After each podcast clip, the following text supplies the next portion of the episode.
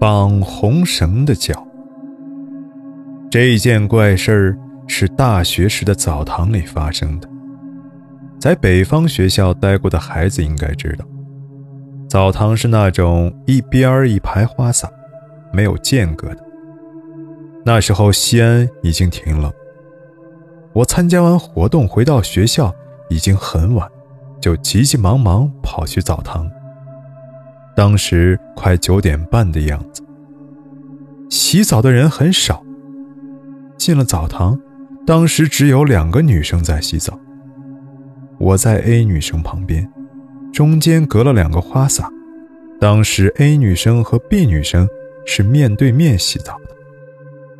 我低头洗头发，突然看见我右边有只光脚，脚上还绑着红绳。当时还有点纳闷因为大冬天的哪有人光脚洗澡啊？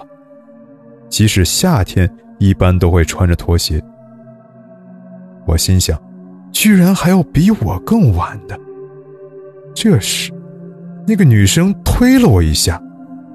好像是要挤到我这边花洒下面，我有点生气，就说：“这儿有人呢。”那个女生马上很小声说了句：“不好意思。”我随便回了句：“不要紧。”然后我抬起头，发现整个澡堂还是只有我和 A、B 女生。在我旁边的 A 女生还很惊讶地看着我。他俩先出去了。大概十分钟后，我再出去的时候，在拐角处，听到一个女生对另外一个女生说：“刚才那个女的好奇怪呀，自言自语。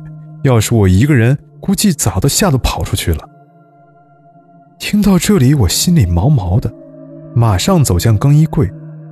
他俩看到我时不吭声了，而我下意识看了下他俩的双脚。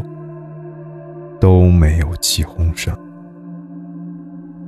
身上汗毛似乎马上立了起来，然后慌里慌张穿着睡衣就跑了，连身上都没擦干。